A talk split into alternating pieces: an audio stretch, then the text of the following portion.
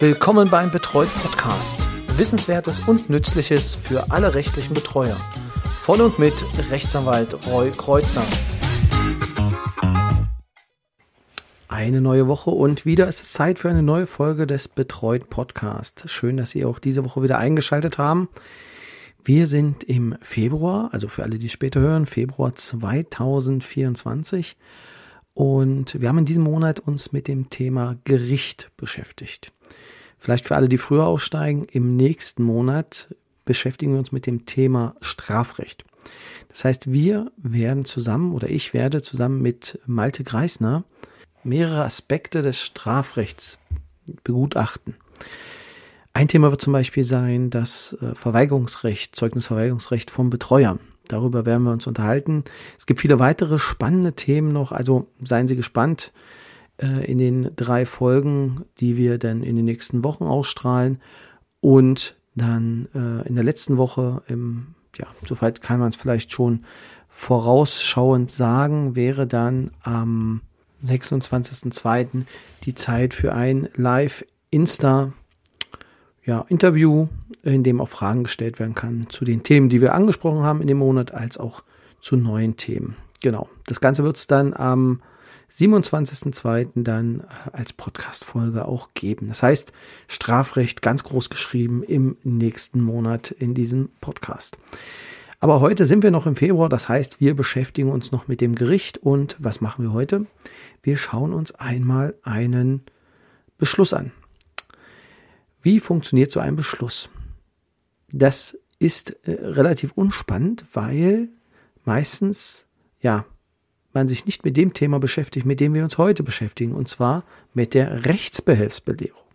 Das heißt, wir schauen uns mal an, was bei einem Vergütungsbeschluss als mögliche Rechtsbehelfe in Frage kommen und ja, wie man damit umgeht.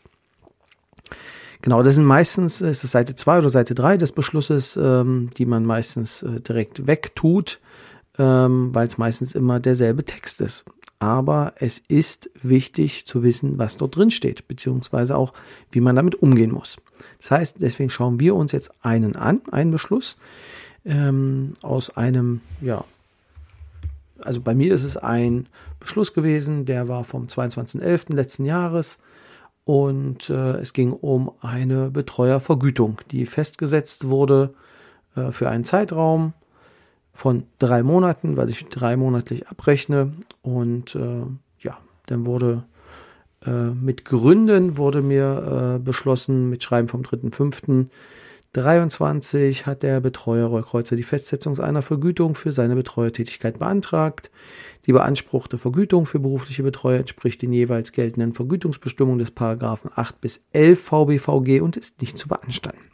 Das sind die Gründe die dann zu der Entscheidung kam, dass ich die Summe ähm, dann als Betreuervergütung erhalte. Genau, in dem Fall war es ein ähm, vermögender Betreuter oder ist ein vermögender Betreuter. Und dann gibt es halt immer noch die Rechtsbehelfe. Das heißt, der Betroffene als auch ich haben eine Möglichkeit, gegen diesen Beschluss vorzugehen. Wie macht man das? Und das ist halt dort auch deutlich und ausführlich erklärt. Und zwar gegen diesen Beschluss findet der Rechtsbehelf der Beschwerde oder der Erinnerung statt. Also es sind zwei Rechtsbehelfe, die wir in diesem Fall halt haben. Warum ist das so? In diesem Fall handelt es sich um eine Summe, die über 600 Euro liegt. Und dementsprechend gibt es auch weitergehende Rechtsbehelfe.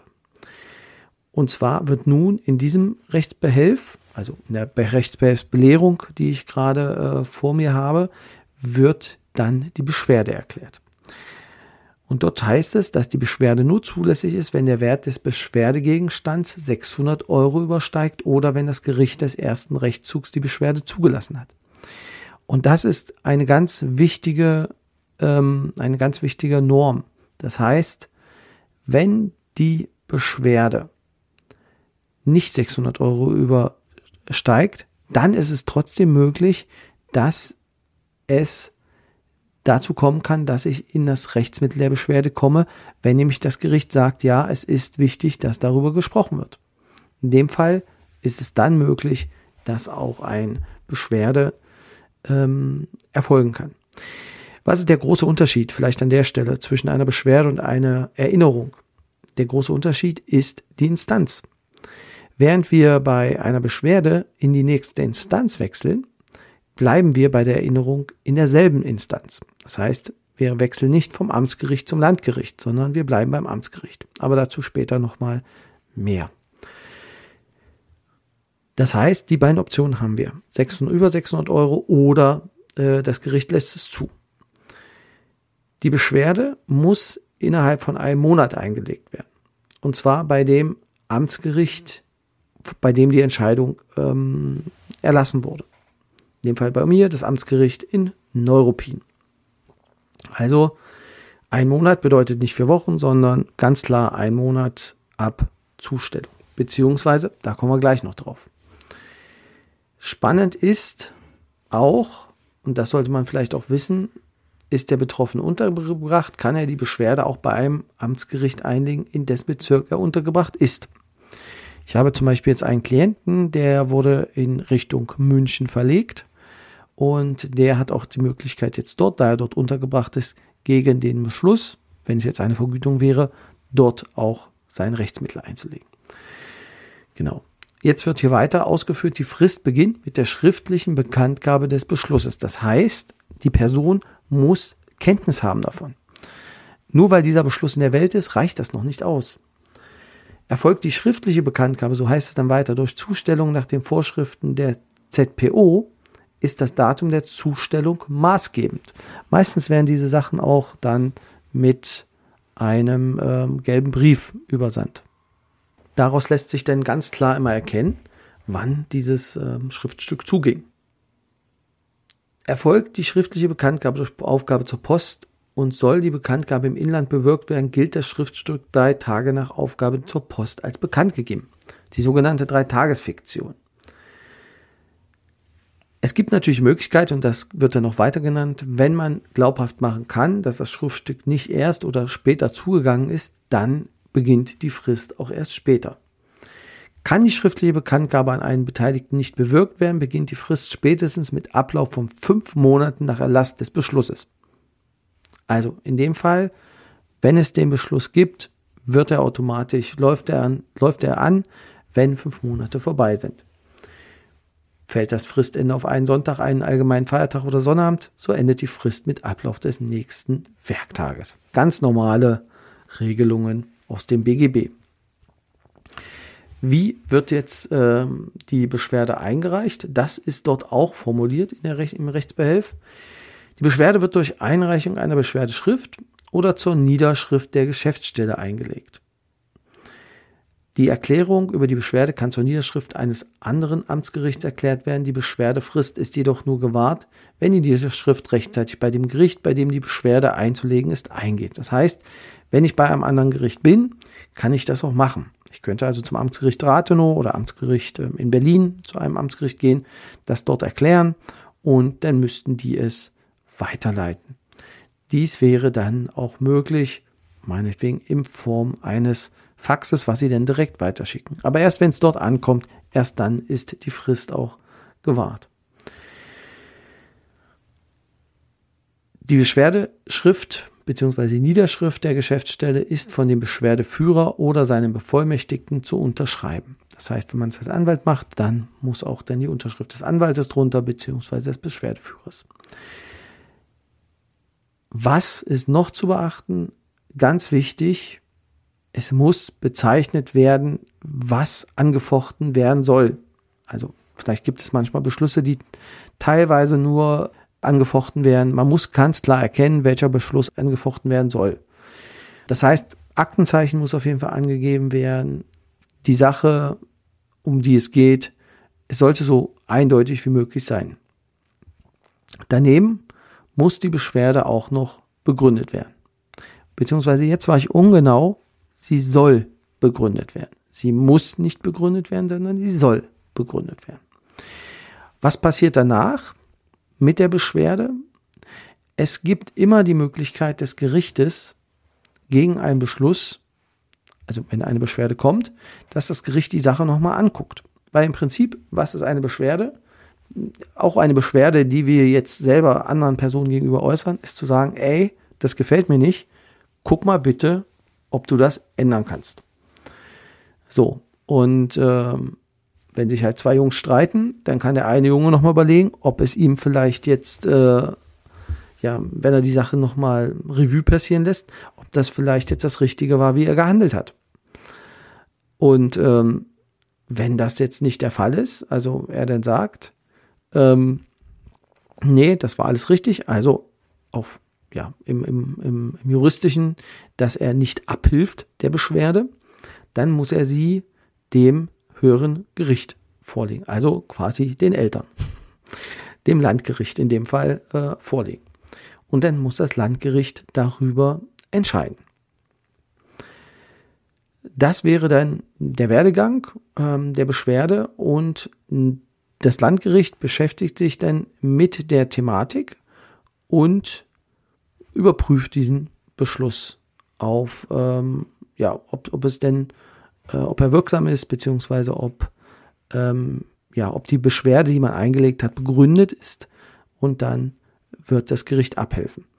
Das kann es machen, indem es äh, selber eine Entscheidung trifft oder indem es halt äh, die Entscheidung zurückgibt zur Überprüfung an das zuständige Gericht. Also die beiden Optionen hat dann das Landgericht.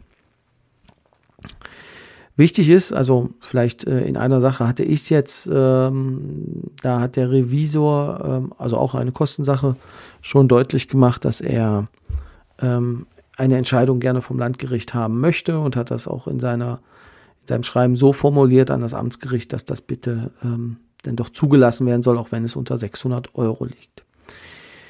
Was ist vielleicht dann für Sie im Hinterkopf zu behalten an der Stelle, wenn Sie Kostenanträge stellen? also Vergütungsanträge stellen.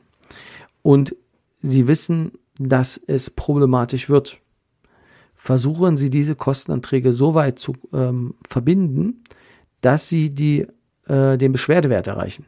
Das heißt, das gesamte, also dass Sie 600 Euro als Beschwerdewert haben.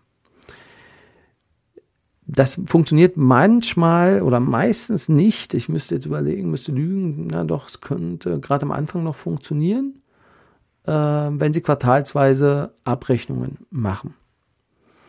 Dann könnte es je nach Stufe, in der Sie sind, äh, problematisch werden, dass Sie die 600 Euro erreichen. Und dann bleibt Ihnen nur, und da kommen wir jetzt gleich noch drauf, die Erinnerung. Deswegen, wenn Sie ihn zum Landgericht möchten und wissen, da gibt es Probleme, dann würde ich es Ihnen so raten, dass Sie ähm, im Prinzip ein halbes Jahr abrechnen, um dann den Beschwerdewert zu erreichen. Die Erinnerung, das ist der zweite Rechtsbehelf, äh, den wir in diesem Fall halt haben. Und dort heißt es nämlich, übersteigt der Wert des Beschwerdegegenstands nicht 600 Euro, ist der Rechtsbehelf der Erinnerung statthaft. Vorsicht, die Erinnerung ist innerhalb von zwei Wochen einzulegen, nicht ein Monat. Das bedeutet, die Frist ist deutlich kürzer. Was passiert dann hier? Also die Fristen bzw. das Einlegen funktioniert ganz genauso, wie es auch bei der Beschwerde ist. Es läuft halt relativ ähnlich. Es ist auch ein Überprüfungsverfahren. In dem Fall ist es so, dass die Vergütungsanträge durch die Rechtspfleger erlassen werden. Und äh, diese können dann selbst noch einmal ja, gegenchecken und sagen, okay, ähm, ich habe jetzt hier vielleicht missgebaut, ich kann es noch, kann noch abhelfen. Oder nein, ich bleibe bei meiner Entscheidung und äh, würden dann dementsprechend die Option haben, das Ganze dem Richter vorzulegen, beim selben zuständigen Gericht. Das heißt, der Richter hat dann, guckt dann noch einmal über diese Entscheidung drüber und ja, entscheidet und dann gibt es einen, ähm, auch wieder ein Bescheid, ein Beschluss, ähm, wie er denn die Sache äh, sieht. Problematisch ist hier, wenn es eine Richterentscheidung ist und der Beschluss dann ähm, rauskommt und die 600 Euro Beschwerdewert nicht erreicht werden, weil, Überraschung, wir in Erinnerung sind und die deswegen nur eingreift, ähm, weil wir diesen Beschwerdewert nicht erreichen, ähm, dann wäre dann quasi die Möglichkeit oder gibt es keine Möglichkeit mehr, das Ganze zu überprüfen im Beschwerdeverfahren. Soweit, also es gibt noch, es gibt dann noch eine Ausnahme, aber das sind wirklich nur ganz, ganz ähm, das Grenzfälle, ähm, wo man dann im Rahmen der Rechtsbeschwerde dann da nochmal, äh, also gegen vorgehen kann. Aber das möchte ich an der Stelle jetzt nicht erörtern. Es ist in der Regel dann Schluss. Das muss man einfach dann noch wissen. Aber Rechtsbeschwerde sollte man nochmal im Hinterkopf haben, dass es eine Option wäre. Aber grundsätzlich ist dann nur in Ausnahmefällen wirklich, ähm, also in wirklichen Fällen, wo man sagt, das hat Rechtsinteresse für über das Amtsgerichts- oder den Landgerichtsbezirk hinausgehende ähm, Entscheidungen, da ist das denn noch möglich. Aber ansonsten sind, ist dann der Instanzenzug ähm, beendet. Das sind die beiden Möglichkeiten, die Sie einfach haben, wenn Sie einen äh, Beschluss erhalten. Wichtig ist auch, und das steht in diesem Rechtsbehelf auch dennoch drin, ähm, dass natürlich elektronische Dokumente eingereicht werden. Das ist jetzt neu, nachdem ähm, in den meisten Gerichten die E-Akte denn eingerichtet wurde. Da können natürlich dann auch mit elektronischem Rechtsverkehr gearbeitet werden, meistens denn durch Anwälte, Notare, genau, oder Behörden. Und äh, da können elektronische Dokumente eingereicht werden. Das Schöne ist, äh, kleiner Gimmick, bei uns äh, steht ja noch drin, es sei denn, dass dies aus technischen Gründen vorübergehend nicht möglich ist. Ja. Digitales Deutschland, äh, jeder hat da, glaube ich, von Ihnen dann ein eigenes Schmunzen auf den Lippen und weiß, was damit gemeint ist. Ähm, glaube, diese Ausnahme wird es in sehr vielen Fällen noch ähm, bedürfen, jedenfalls die nächsten zwei Jahre, dass man sich darauf beruft und sagt, es ging aus technischen Gründen nicht elektronisch. Genau, in diesem Fall bleibt die Übermittlung nach den allgemeinen Vorschriften zulässig, so, wobei die vorübergehende Unmöglichkeit bei der Ersatzeinreichung oder unverzüglich danach glaubhaft zu machen ist.